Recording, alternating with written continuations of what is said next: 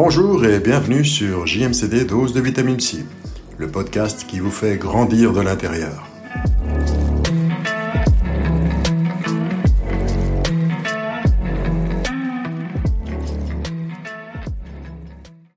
Dans votre expérience en tant que psychanalyste, quelle était la demande principale des malades? Merci. Merci pour cette question et en fait, si je m'arrête à penser un petit peu à toute l'expérience qui a été la mienne, je dirais que, pour résumer, en fait, les patients ou les clients ne savent pas très bien pourquoi ils viennent en fait.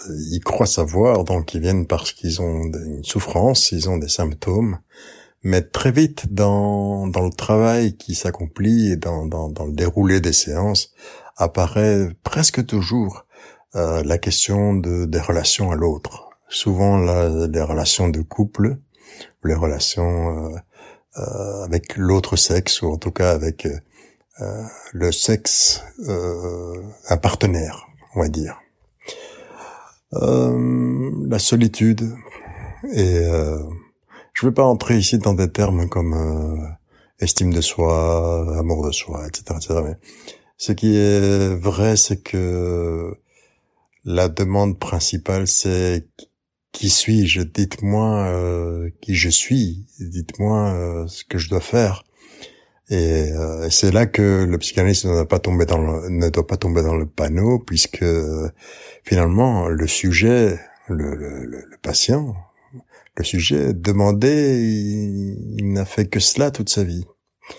Il n'a fait que cela toute sa vie. Et si l'on répond à cette demande, et que, puisqu'il a la bouche ouverte et il attend qu'on lui donne le sein, si on lui donne ce lait miraculeux qu'il attend, euh, on ne l'aide pas. On ne l'aide pas. C'est, l'équivalent d'un, d'un objet qu'on va mettre entre, entre nous, entre, entre le thérapeute et, euh, et, la, et le patient ou la patiente. Et donc euh, ça va ça va fausser le, l'alliance de travail, ça va fausser euh, euh l'avancée du, du, travail euh, thérapeutique et ici la cure analytique. ça c'est d'une, part. D'autre part, il y a aussi l'aspect transférentiel qui est extrêmement important. Euh, je vais pas m'attarder là-dessus, mais il est évident que la relation entre qui s'établit, qui est une relation d'amour en fait, euh, d'amour-haine ou d'énamour, d'énamoration, comme disait Lacan, entre le thérapeute et l'analyste, doit être traitée avec beaucoup beaucoup de prudence par euh, par l'analyste, euh, parce que c'est ça qui va faire, qui va être le moteur finalement euh, des avancées éventuelles possibles euh, du travail, même si c'est euh, le patient, et c'est pour ça qu'en psychanalyse on l'appelle l'analysant, puisque c'est finalement lui qui fait le plus gros du travail en, en étant assez courageux et en respectant suffisamment la règle, ou suffisamment courageuse, pour respecter suffisamment la règle, disais-je, de tout dire, de dire tout ce qui lui vient à l'esprit, comme ça lui vient, sans aucune censure, sans chercher à plaire, etc. Mais et, puis dans une position finalement celle du divan euh, qui n'est pas euh, habituelle pour un être humain. On n'est pas habitué. On d'ailleurs, euh, je pense qu'on c'est pas seulement qu'on n'est pas habitué, c'est que ce n'est pas humain de parler à quelqu'un qui est assis derrière vous ou à côté de vous et que vous ne voyez pas ou que vous voyez à peine. Donc, mais cela cela permet à la, à la personne de, de se laisser aller et de, de, de projeter, de projeter des choses. Donc il va tout, de toute façon tout va être interprété. Euh, qui que, l'on soit euh, sur le divan ou pas sur le divan, que l'on vous voit ou que l'on ne vous voit pas, tout sera interprété. Le jour où vous allez changer de coiffure, euh, on va vous sortir que qu'est-ce qui se passe, euh, ou, on va le penser. Qu'est-ce qui se passe que vous avez changé de coiffure, sûrement que vous avez des problèmes euh, de couple et que on dit que changement de coiffure, changement de partenaire, etc., etc. J'ai déjà entendu ça. Vous changez de cravate, ça y est, il change de style. tiens, aujourd'hui il sourit pas, il m'en veut. Enfin, vous êtes derrière le, le, divan à écouter bien sérieusement, bien euh, comme il est recommandé aux, psychanalystes d'écouter, donc euh, d'une oreille flottante, d'une attention flottante, et euh, puisque ça se passe d'inconscient, d'inconscient à inconscient.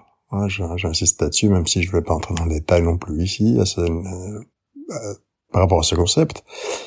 Mais tout va être interprété, donc si on, est, si on se trouve derrière le divan, le moindre bruit va faire en sorte que l'on va penser des choses. Tiens, qu'est-ce qu'il fait? Il mange, il dessine, ou alors tout à coup il y a un grand silence. Ah, je sais ce que vous dites, euh, ce que je suis en train de dire me vous ennuie. Je sais, je suis, je suis un peu, je sais pas quoi dire vous devez vous devez penser que je suis quelqu'un de très très ennuyeux et ennuyant même.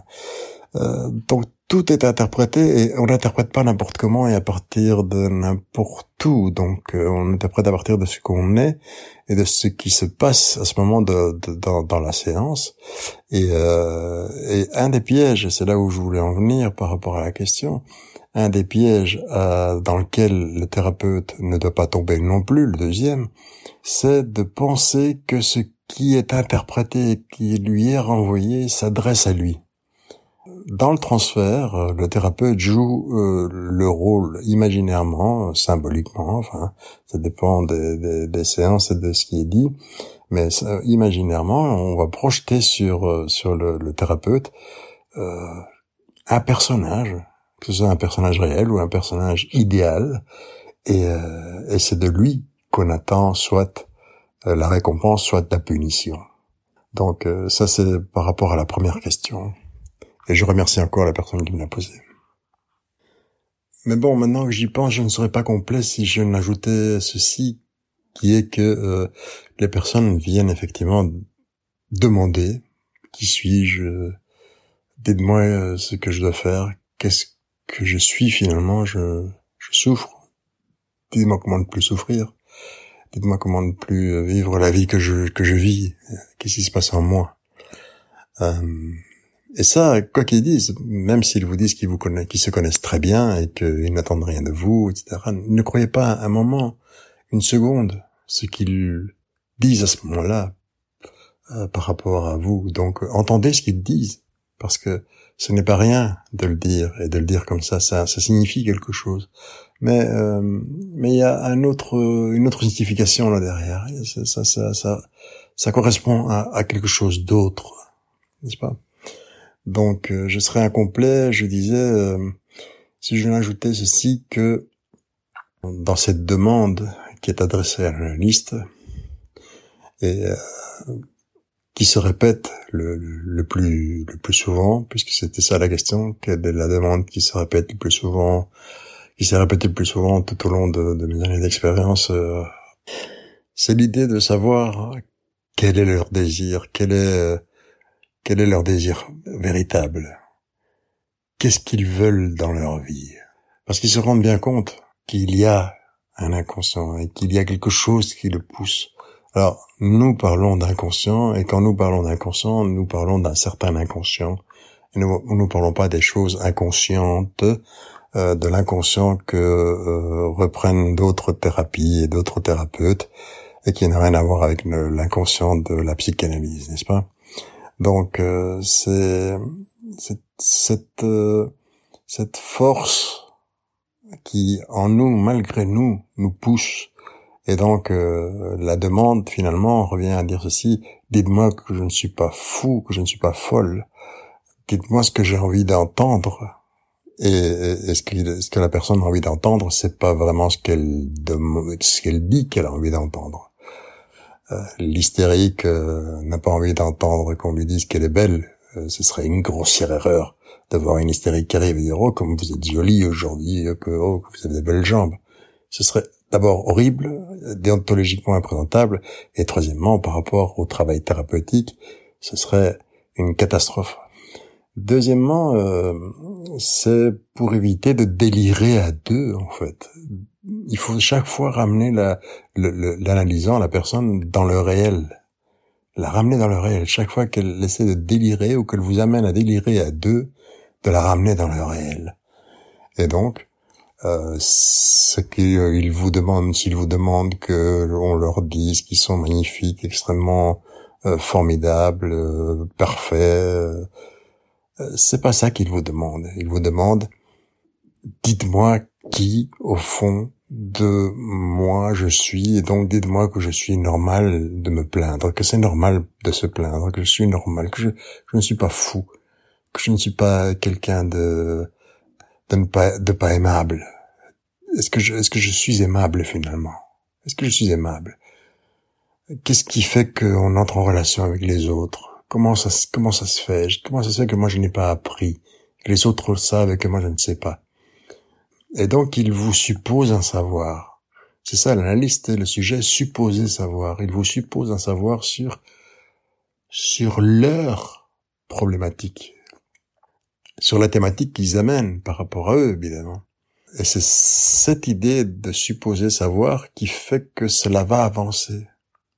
C'est pour ça qu'il est très mauvais de trop parler, de rentrer dans la demande et d'offrir directement des réponses qui vont dans le sens de la demande. C'est-à-dire euh, de pleurer avec la personne, par exemple, ou de dire mais non, c'est pas grave, vous savez, ça va aller mieux. C'est absurde. C'est, je sais qu'il y a des thérapeutes qui fonctionnent comme ça, mais c'est une catastrophe. Ça, ça, non seulement ça ne sert à rien, mais ça fait reculer la personne, ça la renforce dans cette euh, incapacité à sortir d'elle-même, puisque ça renforce le côté en elle qui ne veut pas changer. Et, et là, ce sera ma conclusion. Maintenant, euh, j'y arrive. C'est que au fond d'elles-mêmes, les personnes viennent pour qu'on leur enlève ce qui les fait souffrir, mais il y a tellement de, comment dirais-je, ce que nous appelons une jouissance dans le symptôme, il y a tellement une habitude à vivre de cette manière-là, une angoisse tellement forte de, de, de, de, sortir de là, parce que parce que c'est, si on a, si chacun d'entre nous euh, névrosé à, à, trouver cette manière de fonctionner, c'est bien, c'est bien pour continuer à pouvoir vivre, à pouvoir survivre, à pouvoir avancer dans la vie avec un sans sans sans, sans se déséquilibrer tout à fait, sans sombrer dans dans, dans le néant, dans la psychose, dans l'abandon, dans, dans le néant absolu, euh, c'est bien qu'il y a là une, une, jouissance, il y a des bénéfices secondaires, et donc perdre tout cela, ça fait peur évidemment. Et donc, le fait de simplement parler, c'est ça la demande, d'être écouté, qu'on l'écoute, qu'on qu'on l'écoute. Le patient demande qu'on l'écoute, une, une oreille qui écoute sans juger sans vraiment la croire, en tout en la croyant, qui ne pleure pas avec elle, même si elle peut rire si on raconte une blague, bien évidemment, mais qui ne l'accompagne pas dans cet euh, effort euh, mortifère pour garder le symptôme, pour continuer à être comme cela, et à ne pas rentrer dans, dans le lard, ne pas ne pas tomber dans le piège non plus. Donc, apprendre euh, la bonne distance. Il est aussi tout aussi mauvais de ne de parler trop que de ne rien dire du tout. Il faut intervenir. Et surtout, il faut écouter. Il faut que la personne se sente écoutée, entendue, et écoutée avec bienveillance, sans jugement, sans critique. On n'est ni ni confesseur, ni euh, maître à penser, euh, ni gourou. Nous ne sommes pas là pour donner des conseils, dire ceci est bien, ça c'est pas bien, ça c'est et alors, il n'y a qu'au niveau déontologique, évidemment, qu'il y a des règles, c'est-à-dire le secret absolu de ce qui se dit dans les séances, euh, le fait que euh, si jamais euh, la personne vous dit qu'elle va tuer des personnes euh, en sortant du cabinet, eh bien là, il va falloir, euh, va falloir peut-être agir. Voilà des, des, des questions déontologiques qui peuvent se poser.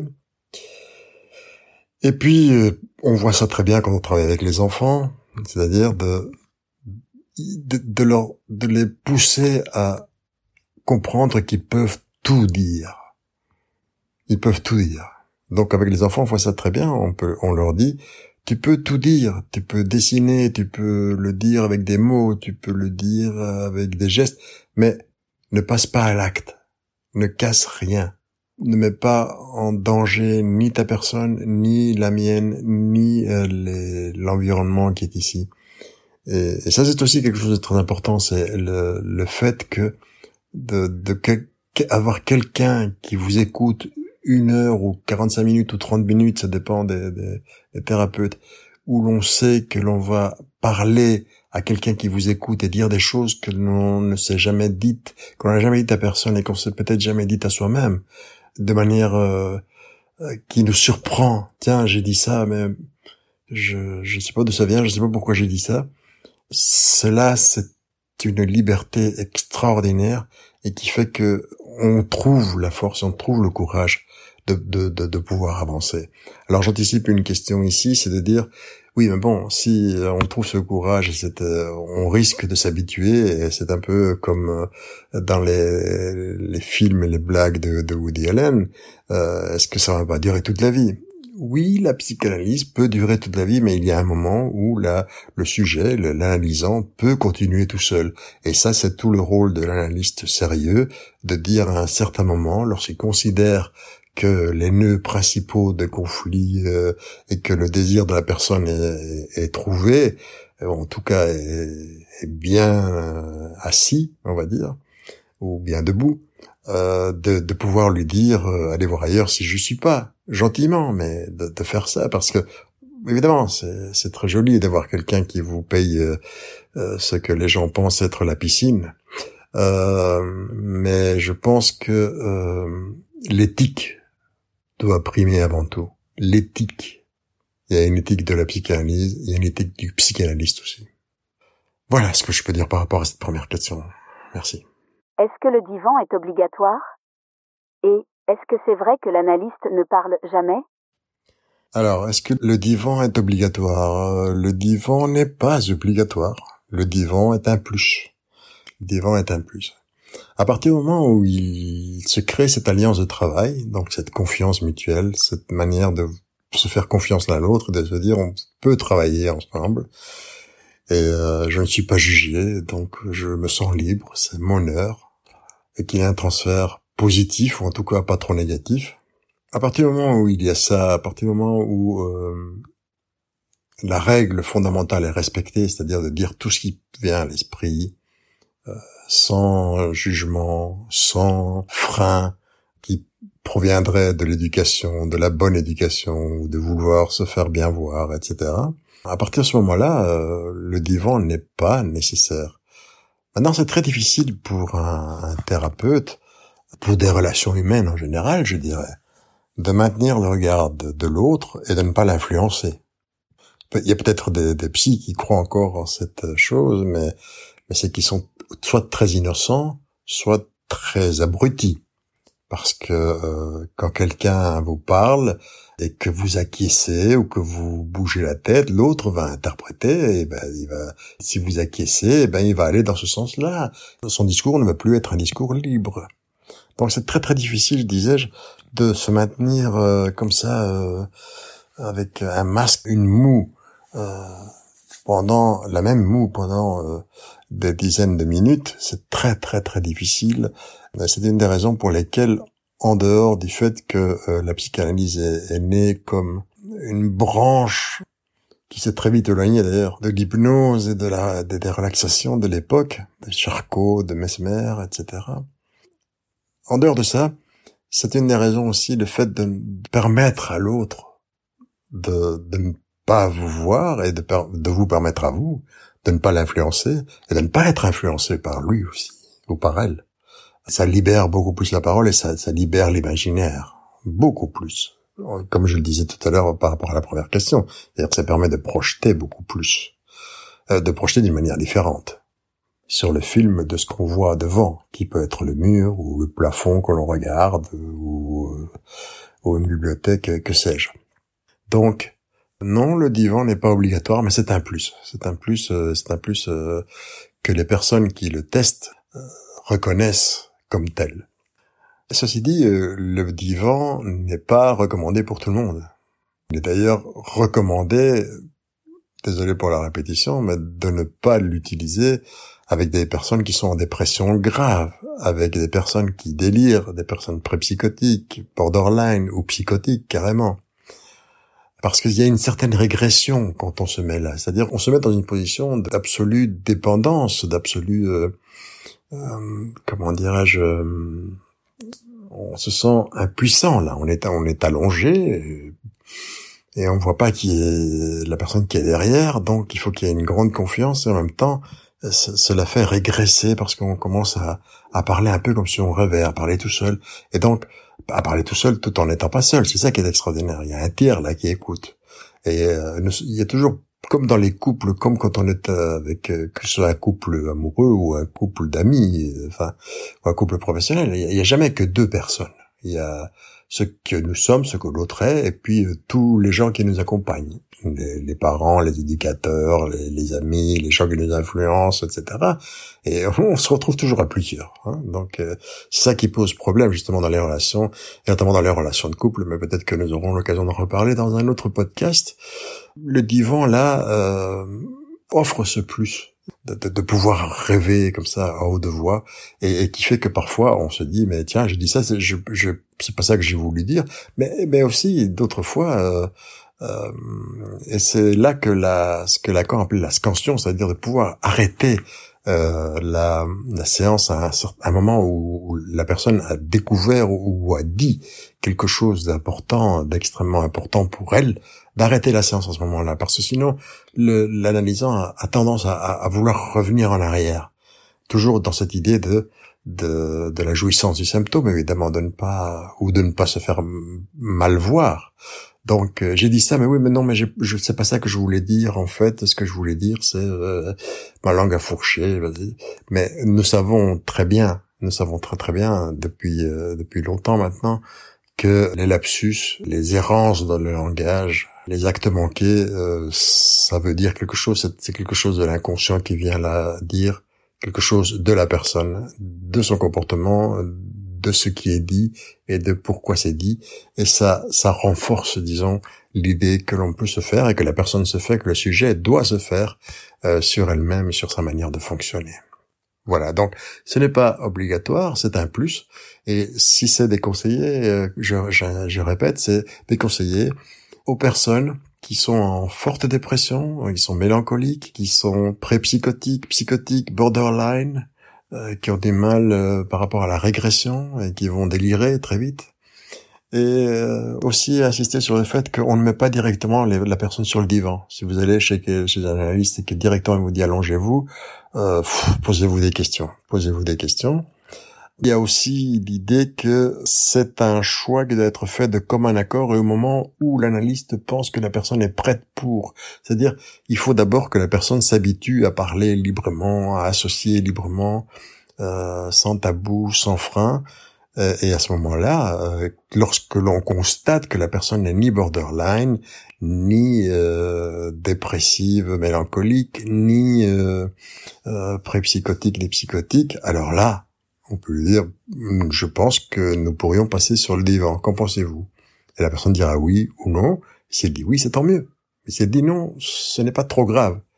J'ai déjà connu des pas mal d'expériences où, à un certain moment, la personne elle-même hmm, insistait pour dire, mais j'ai envie de passer sur le divan. Ah ben, allons-y.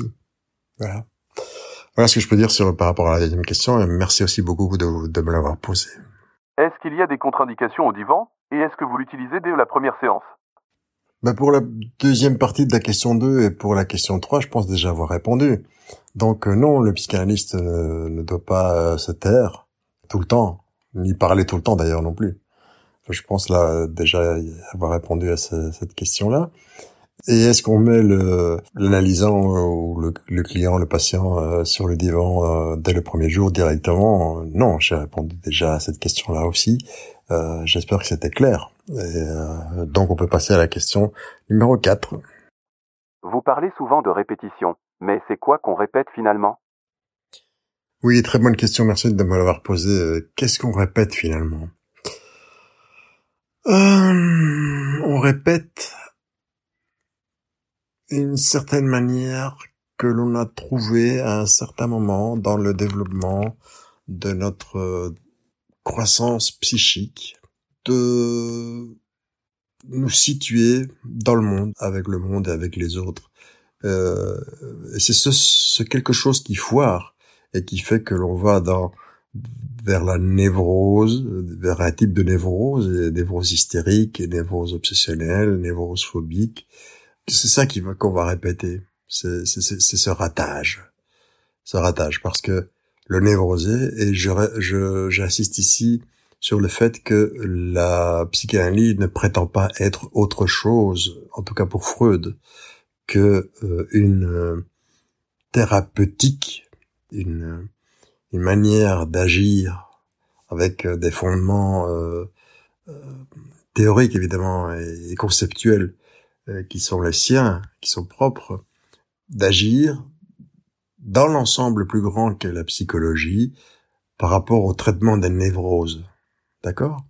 Après, d'autres, comme Lacan, et, déjà à l'époque de Freud d'ailleurs, on traitait les, ce qu'on appelait les psychotiques, c'est-à-dire ce qui vulgairement dans, dans, dans, le langage courant, dans le langage de la rue, ce sont les, les fous, entre guillemets.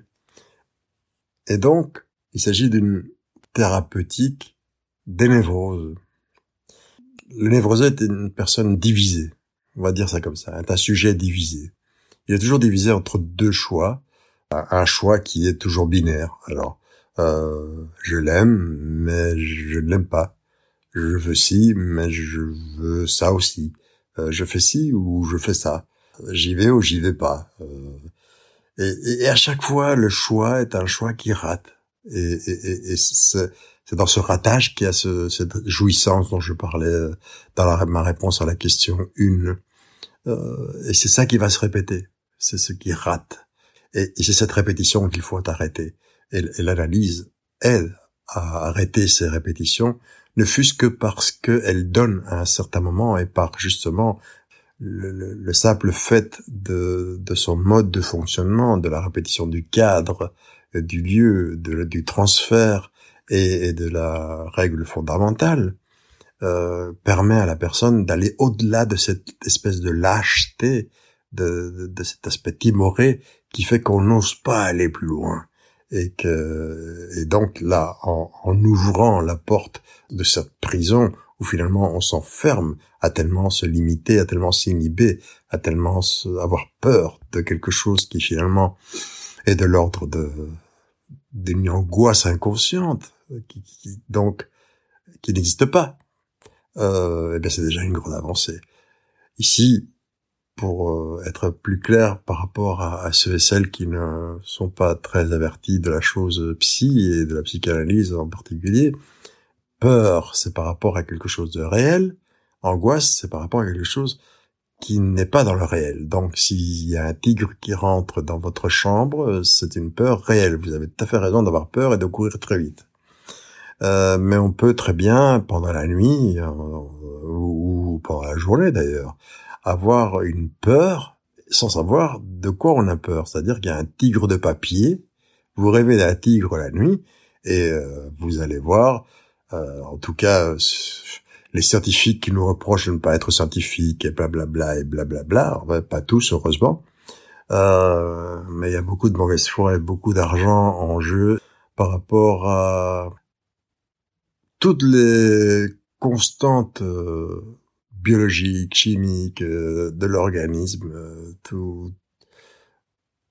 Donc, euh, on se défend contre quelque chose dont on ne sait pas ce que c'est parce que c'est une angoisse et on répète cette cette manière de se défendre qui fait que l'on rate tout le temps. Donc on répète le ratage parce que le névrosé est quelqu'un qui choisit malgré lui. Il y a quelque chose en lui qui fait qu'il choisit ou qu'il fait que ça choisit, ça choisit euh, le ratage, ce qui rate, ce qui foire. Et ça se répète. Donc, je choisis un partenaire qui, qui, qui me bat ou qui me maltraite, et puis je répète ça quatre, cinq, six fois en me disant à chaque fois c'est la dernière. On ne m'y reprendra plus.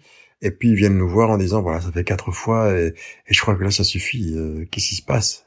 Dites-moi ce qui se passe, docteur. Voilà, j'espère avoir répondu. Merci pour la question aussi. Quel livre vous conseilleriez? D'ailleurs, est-ce bon de lire des livres psy pendant la cure?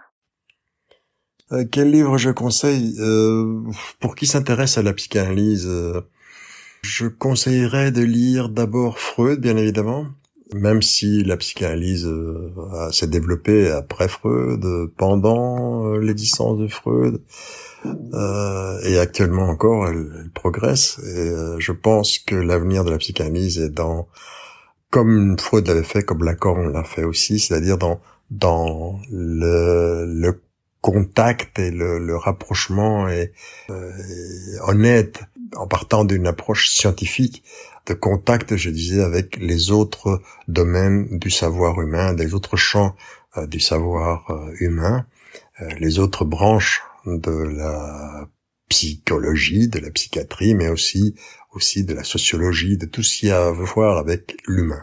D'accord? Donc, quel livre je conseillerais donc de, de commencer par les livres de Freud, et si possible dans l'ordre chronologique? Même s'il va tout le temps se contredire parce qu'il voulait agir. C'était un neurologue, c'était un scientifique, et euh, donc euh, c'était pas un dogmatique.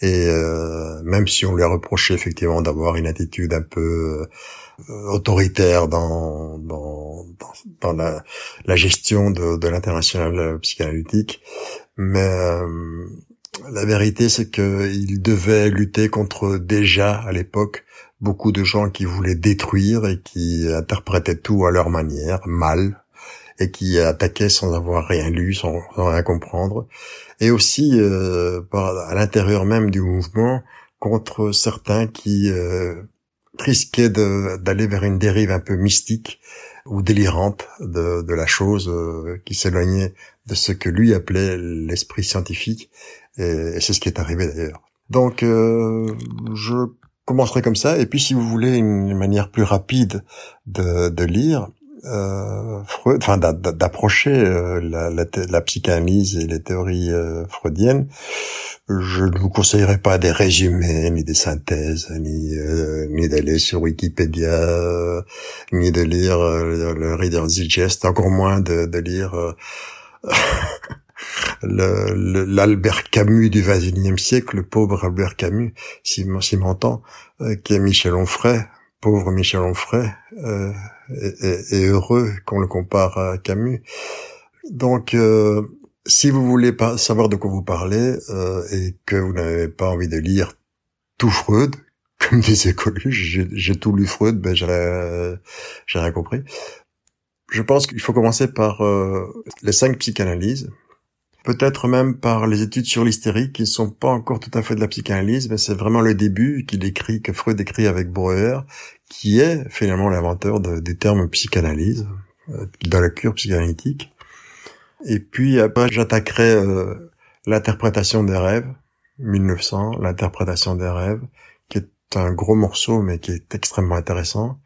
La psychopathologie de la vie quotidienne, qui est un beaucoup plus euh, accessible et qui traite des lapsus, des mots d'esprit, de non pas des mots d'esprit, des lapsus, de des actes manqués, euh, etc. Et, et puis le, le mot d'esprit et son rapport avec l'inconscient aussi. Le mot d'esprit et son rapport avec l'inconscient. Très très intéressant comme livre et puis en même temps très amusant puisqu'il y a des blagues et il y en a qui sont qui sont assez drôles. Lire au-delà du principe de plaisir. Et alors, terminé par ce qu'on ce que on appelle la métapsychanalyse, c'est-à-dire les, les, les, dernières années de sa vie où il s'est occupé euh, de, de sociologie, euh, d'essayer d'analyser un petit peu euh, les conflits, euh, la guerre, euh, d'essayer de comprendre ce qui se passait dans les foules, dans les moments de foule, ce que c'était la religion. Je conseillerais de lire Malaise dans la civilisation. Malaise dans la civilisation. Voilà. Voilà mes conseils. Alors, est-ce qu'il est bon de lire pendant une thérapie? Avec modération, je dirais, avec modération. L'idéal, c'est de, ne pas trop lire parce que, euh, au début en tout cas, parce que les personnes ont tendance à, elles aiment bien qu'on leur mette une étiquette. Même si après elles se disent ça me fait une belle jambe. Hein. Vous me dites que je suis névrose obsessionnelle, ce qu'il faut jamais faire d'ailleurs. Hein. Le psychanalyste ne pose pas de diagnostic, en tout cas il le pose pour lui, mais il le dit pas à la personne. Il va avoir tendance à se reconnaître, un peu comme les étudiants en médecine dans les deux premières années, ils se, ils s'attrapent toutes les maladies qu'ils étudient, euh, toutes les affections aussi. Ici, ils vont se dire ah bah voilà j'ai lu euh, tel bouquin ça y est je sais que je suis phobique ah non je suis en fait je suis euh, euh, hystérique maintenant je suis obsessionnel et ce qu'il faut savoir c'est que il n'y a pas de névrose pure il n'y a pas de névrose pure on peut pas dire que c'est une personne hystérique c'est une personne euh, obsessionnelle c'est un cocktail hein. il y a une une structure qui est en majorité hystérique, mais il y a toujours un côté obsessionnel, il y a toujours un côté phobique, il y a toujours un côté même pervers, je dirais etc., etc. Donc, lire, euh, je ne le conseillerais pas, non. Mais à partir de certain moment, oui, bien sûr, ça ne peut qu'aider. Mais à partir de certain moment. Et puis, et puis quand même, la, la personne fait ce qu'elle veut, donc elle peut très bien lire sans rien nous dire. Euh, et alors, dans ce cas-là, ce qui serait bien, ce qui est recommandé, et si l'on est conséquent avec euh, et honnête avec la règle que l'on a accepté de suivre, puis c'est une relation de confiance absolue, celle qui s'établit entre l'analyste et l'analysant, c'est de dire ce qu'on a lu, ce qu'on en pense et ce, ce, ce qui nous vient à l'esprit par rapport à cette lecture. Voilà. Quelle est la différence entre névrose, psychose et perversion? Oui, quelle est la différence entre névrose, psychose et perversion? C'est comme ça que, que Freud avait euh, placé une frontière, on va dire ça comme ça, entre les trois types de fonctionnement euh, de l'être humain en choisissant la névrose comme la base du fonctionnement de, tout un chacun, de nous tous. Donc l'être normal, rien ne ressemble plus à un névrosé qu'un qu'un être normal, si tant est que la normalité existe évidemment. Euh, donc il a placé la névrose, la psychose et la perversion. La névrose, on garde le contact avec le, avec le réel, la personne sait qu'elle a un problème, et qu'il y a quelque chose en elle qui ne fonctionne pas, ou qui tourne pas rond, ou en tout cas qui ne tourne pas comme elle voudrait que ça tourne. Le psychotique perd tout contact avec le réel, il est en plein dans l'imaginaire. Il donc perd le contact avec la réalité. Il a, Lacan dira qu'il y a un problème euh, dans le symbolique, de l'ordre du symbolique. Il n'arrive pas à symboliser, euh, et le pervers, lui, ben, il a un rapport difficile à la loi. Alors, si l'on prend d'un point de vue freudien, le névrosé, il souffre d'un trop de surmoi. Le psychotique souffre d'un tout ça. Et euh, le pervers, lui, euh, il souffre pas parce que parce qu'il a il a un tout petit surmoi ou il a pas de surmoi. C'est-à-dire que la loi c'est lui, euh, la vérité c'est lui, et après lui les mouches. Alors, ce sont ni des étiquettes euh, ni des jugements de valeur, simplement des catégories nosographiques, c'est-à-dire c'est une manière de de voir une structure, une manière de fonctionner d'une personne et, que l'on garde pour soi en tant qu'analyste. Mais euh, jamais, jamais cela ne va être pris pour le lancer à la figure de la personne ou pour euh, manipuler cette personne. Non, ce n'est pas une insulte, ce n'est pas euh, une stigmatisation et ce n'est pas non plus une manière de traiter la personne différemment. La règle reste la même. Même si j'insiste, on travaille en cabinet avec des névrosés. En institution, on peut travailler avec des psychotiques, etc. En, équipe pluridisciplinaire euh, ou pas, mais c'est mieux en pluridisciplinarité. Donc, euh, je ne sais pas si j'ai oublié quelque chose, euh, je réfléchis. Donc, Freud va axer tout cela sur le rapport au complexe d'Édipe, hein, la, traversée du moment de l'Édipe, donc ce moment où le garçon se sent poussé à se rapprocher de sa mère et, à être à vouloir la séduire en quelque sorte. Alors ne, pas mal interpréter, puisqu'en psychanalyse, quand on parle de sexualité, on ne parle pas de génitalité. Combien de fois faut-il le répéter? Combien de fois faut-il le répéter? Et quand on parle des parents, on parle pas des vrais parents. Combien de fois faut-il le répéter? Donc, euh, au moment de la traversée de l'Édipe, ben le névrosé, il traverse et puis il y a un, il y a un problème. Là. Il y a un problème par rapport à, à la castration, mais il passe. Il passe, il passe euh, mal, mais il passe. Le psychotique, lui, il est bloqué avant. Avant, le complexe Édipe, c'est plutôt au stade euh, oral. Donc, euh, très, très, très primitif, très précoce. Le pervers, lui, euh, il voit le complexe Édipe et il, il se dit euh, oui, oui, oui, il y a une différence, il y a une différence de sexe, oui, il y a des hommes, il y a des femmes, oui, oui. Ben. Et si tout, et si, ce que j'ai vu, euh, c'était pas vrai, et si ce qui est dit, euh, c'était pas ce qui est dit, et si ce que j'ai dit, c'était pas ce que j'ai dit, et si ce que j'ai entendu, c'était pas ce que j'ai entendu, et finalement, si ce que je vois, c'était pas ce que je vois, et c'est ça, c'est ça qui fait que lui, il prend la place de de ce que il croit ne pas avoir vu ou qu'il dit ne pas avoir vu. Et donc, c'est lui qui fait la loi il prend la place euh, qui est qu'il a laissé, enfin qui, qui est resté libre. Donc euh, un, il y a le complexe d'Édipe qui est et la castration qui, qu'on traverse, mais qu'on traverse mal, en tout cas euh, de manière ça nous fait souffrir. Et puis d'autres qui n'arrivent pas à là et qui sont bloqués au stade oral, c'est-à-dire au moment de la toute petite euh, enfance, on est bébé, petit bébé, et puis euh, les pervers qui eux voient la différence, passent par les dips, voient la différence de sexe, voient qu'il y a des hommes et qu'il y a des femmes, voient le père qui est différent de la mère, etc.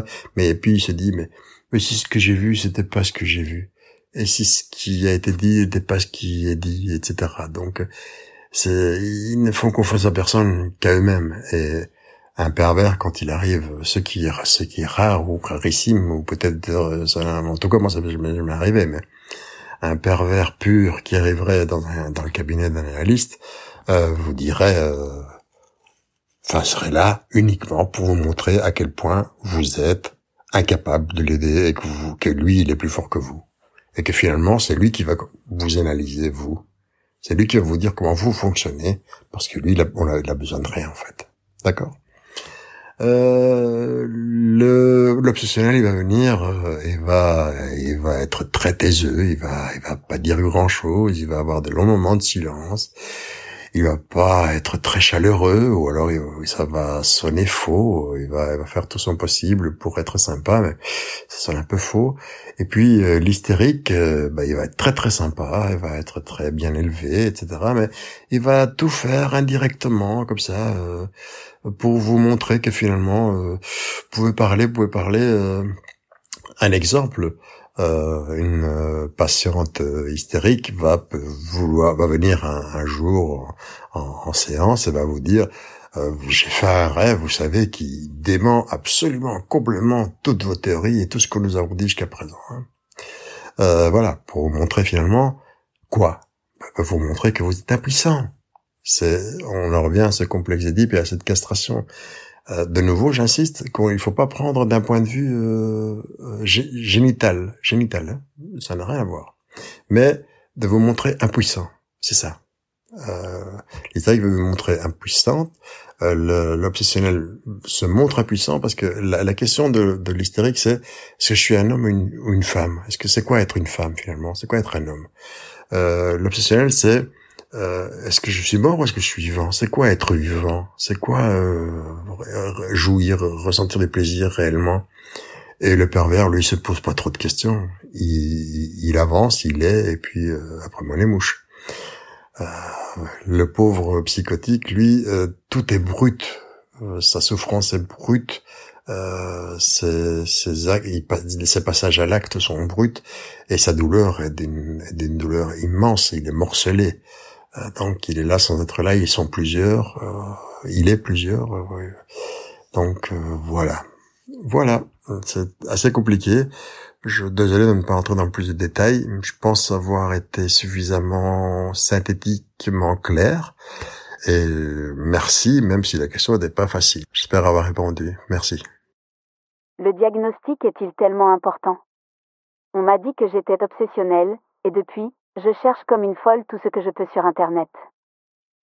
Oui, poser un diagnostic, euh, ben, comme je le disais tout à l'heure, c'est ça sert à rien. Et puis euh, un psychanalyste, il ne pose pas de diagnostic. Il le pose pour lui peut-être, mais et encore, mais pas par rapport à la personne. Donc dire à quelqu'un, euh, vous êtes obsessionnel, comme dans la question que vous me posez, madame, vous êtes obsessionnel, ça ne sert à rien, ça stigmatise, ça, ça bloque, ça empêche de l'avancée du travail euh, thérapeutique, de, la cure, et en même temps, euh, bah, comme vous le dites très bien, ça va vous, rendre euh, obsessionnel, si j'ose dire.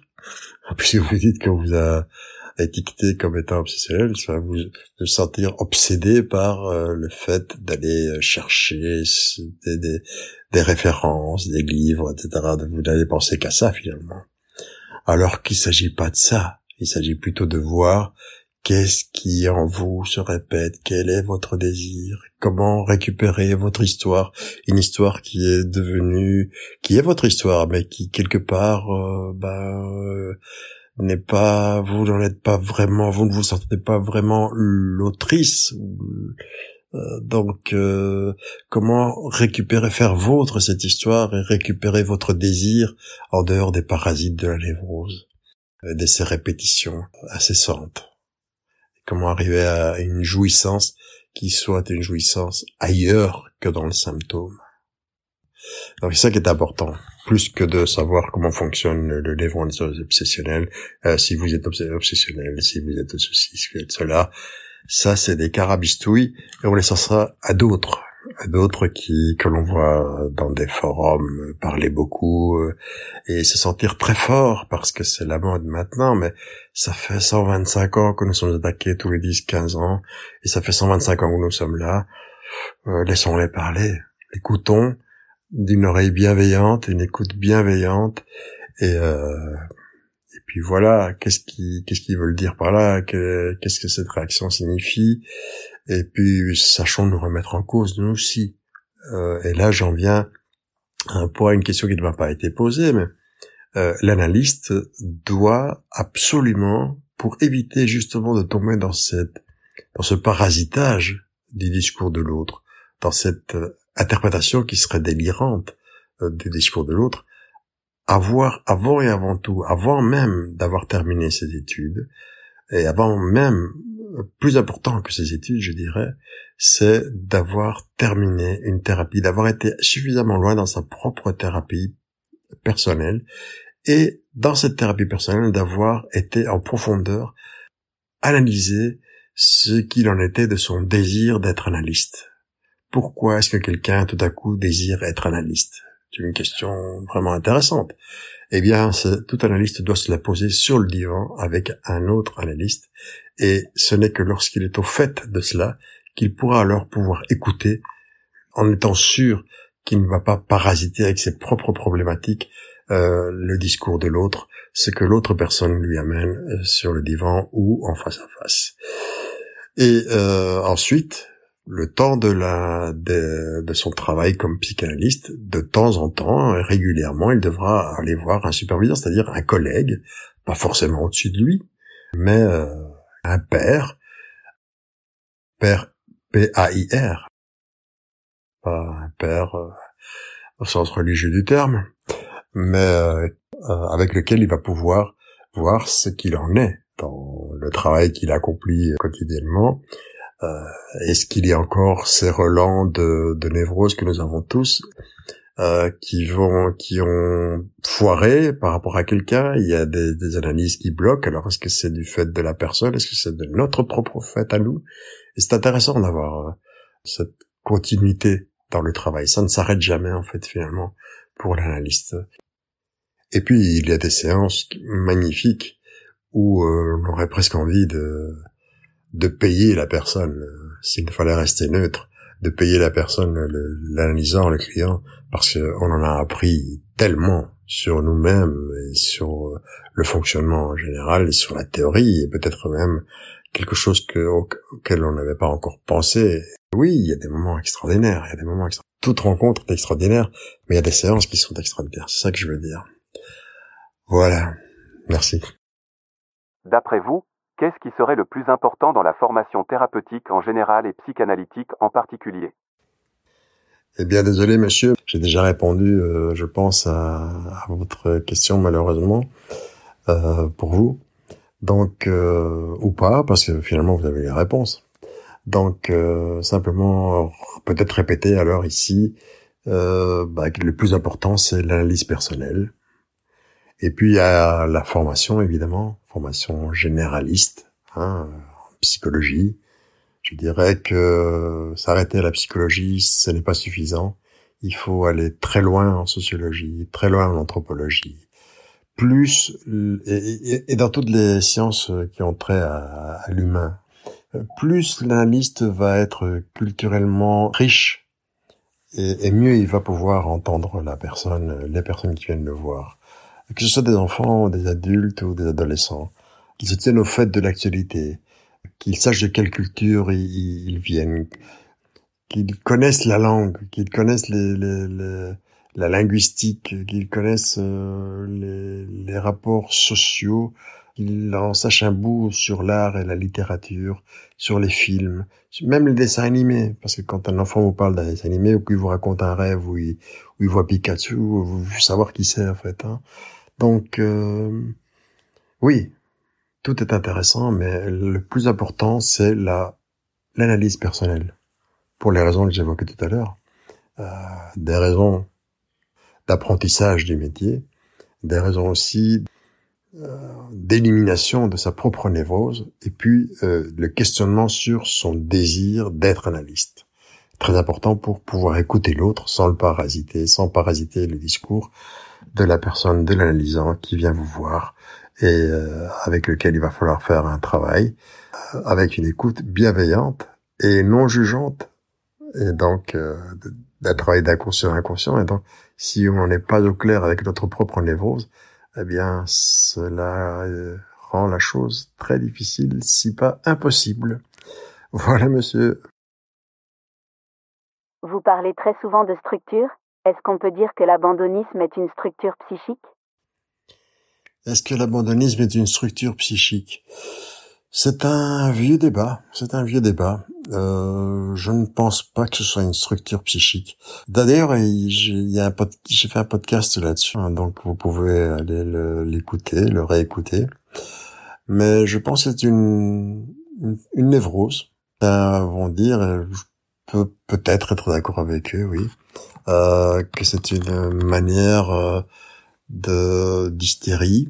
Je pense qu'il y a quand même quelques spécificités qui font que euh, l'approche, c'est ça que j'ai voulu souligner dans dans le podcast, l'approche thérapeutique est un petit peu différente, un peu plus active, je dirais, tout en restant dans la neutralité, bien entendu, euh, neutralité bienveillante, mais je vous recommande de, de lire, euh, de, de réécouter, pardon, ce, ce podcast sur euh, sur l'abandonique et la névrose d'abandon dont parlait euh, Germaine Gex, qui est la première à avoir parlé de névrose, de syndrome de, de névrose d'abandon, syndrome d'abandon, même si euh, déjà avant, un de ses compatriotes suisses, euh, Augier, en avait parlé, 1930, je crois, 1920, ouais, 30.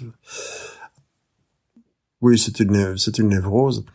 Mais une structure, je ne pense pas, non, non, non. Structure, il y a la, il y a la structure névrotique, il y a la psychotique, et il y a la perverse. C'est, c'est tout. Pour nous. Merci pour votre question. Mon mari ne jure que par la force de volonté malgré des crises d'angoisse de plus en plus fréquentes. Est-ce que je peux le recommander auprès d'un psy? Merci. Votre mari se plaint de plus en plus de crises d'angoisse et euh, il ne jure que par la volonté. Euh, oui, il peut jurer par euh, ce qu'il veut. le fait est que le névrosé sait très bien au fond de lui-même que la volonté ne peut rien contre les symptômes. Et s'il y a des thérapeutes ou des livres de self-help développement personnel qui vont, vous disent le contraire, ne les croyez pas. C'est des, c'est du bullshit. La, de la volonté, le névrosé en a. Bien sûr qu'il en a. Allez dire à un, obsessionnel qui n'a pas de volonté. L'obsessionnel est quelqu'un de têtu, de, de tenace, il peut rester des heures, des jours, des mois, des années à, plancher sur un thème, à se pencher sur un sur une problématique et il ne lâchera pas le bout. Hein. Il est têtu comme une mule. Il a de la volonté, mais contre ses symptômes, non, Ça, ne sert à rien. Il ne peut pas. Il ne peut rien parce que ça ça fonctionne pas comme ça. C'est pas A euh, égale euh, A provoque B. C'est pas c'est pas comme ça. Euh, alors, est-ce que vous pouvez le recommander à quelqu'un À quelqu'un? Ben, vous pouvez si vous voulez, mais non. Moi, je vous dirais que il vaut mieux pas. Il vaut mieux pas. Ça, ça doit venir de de la personne elle-même. Une entrée en, en, travail thérapeutique, une entrée en psychothérapie, une entrée surtout en psychanalyse doit provenir de la personne elle-même. C'est la personne qui doit appeler souvent. On me dit voilà, on me téléphone et on me dit voilà mon enfant ou mon mari, euh, mon enfant a des problèmes. Euh, il aimerait prendre rendez-vous. Je dis et je dis toujours qu'il m'appelle ou qu'elle m'appelle. Mon mari, a, mais quand il l'aura décidé, il a mon numéro de téléphone, vous lui donnez et qu'il m'appelle. Et je verrai avec lui comment on peut s'arranger et si lui est d'accord. Mais venir en, en thérapie pour faire plaisir à euh, sa femme, à sa maman, à son papa, à son mari, ça ne sert strictement à rien. Parce qu'on n'a pas envie, si on n'a pas envie de venir, il n'y a pas le désir de thérapie, la thérapie ne fonctionnera pas. C'est aussi simple que ça. Il n'y a pas ce moteur et il n'y a pas tout ce qui est mis en jeu là euh, sur cette scène qu'est le, le cabinet de consultation et dont on a parlé euh, tout au long de ces questions, j'espère que vous l'avez euh, saisi, euh, qui fait qu'il y a cette alliance de travail et cette, ce décor qui se met en place avec cette, cette règle fondamentale. Si on n'a pas envie de venir, d'abord ça ne va pas durer et puis deuxièmement ça ne va pas fonctionner du tout. C'est une perte de temps, d'argent et c'est une erreur de la part de l'analyste d'accepter ça et je dirais même plus que c'est de c'est limite, limite, limite euh, profiter de la situation pour euh, pour gagner un peu d'argent, pour avoir un, patient, un patient en plus, pour euh, être bien vu, peut-être par névrose, par peur de dire non, j'en sais rien, mais alors c'est grave. Ou alors c'est que c'est un faux analyste qui connaît rien à sa profession, à son métier. Et donc non, non, non, non, non. Si votre mari souffre d'angoisse et qu'il euh, n'injure que par la volonté, ben je suis désolé pour vous, euh, qu'il continue à jurer euh, sur que par la volonté, il verra bien à certains moments que ça ne fonctionne pas. D'ailleurs, il le voit, j'imagine qu'il n'a pas 14 ans. Il voit que ça ne fonctionne pas. Il, peut s'acheter tous les bouquins de, de développement personnel qu'il veut, écouter tous les podcasts de développement personnel qu'il veut, écouter tous les conseils à la moment qu'il veut, s'inscrire sur Twitter à toutes les phrases de motivation euh, à 6 par jour s'il veut, ça ne fonctionnera pas. Ça ne fonctionnera pas. Et euh, il y aura bien un moment où lui prendra la décision. Le jour où il vous dira j'ai envie d'aller voir quelqu'un, est-ce que tu connais? Alors à ce moment-là, oui, donnez-lui le le numéro de téléphone d'un thérapeute et qu'il l'appelle. Qu'il l'appelle lui, pas vous. Maintenant, recommander, oui, bien sûr que vous pouvez recommander. Le jour où il vous dira qu'il a envie euh, d'aller voir quelqu'un, vous pouvez lui recommander quelqu'un. Mais lui recommander d'aller faire une thérapie ou, de prendre rendez-vous à sa place, non, non, non, non, non. Voilà, merci beaucoup. J'ai pris dix questions. Je pense que c'est suffisant. On va en rester là pour aujourd'hui. Comme d'habitude, je vous dis merci d'avoir été patient et d'être resté jusqu'ici à m'écouter. Et euh, portez-vous bien. Et moi, je vous retrouve euh, en pleine forme dès le podcast prochain. Portez-vous bien. Ciao, ciao. Salut.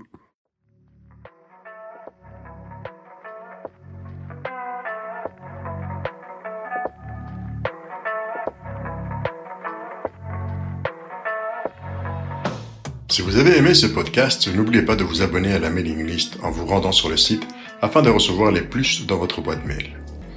Plus nous grandirons, plus nous améliorerons nos services et plus ceux-ci seront à la hauteur de ce que vous méritez. Merci encore pour votre fidélité, soyez constants, portez-vous bien et moi, je vous accueille dès le prochain numéro sur JMCD Dose de Vitamine C, le podcast qui fait grandir de l'intérieur.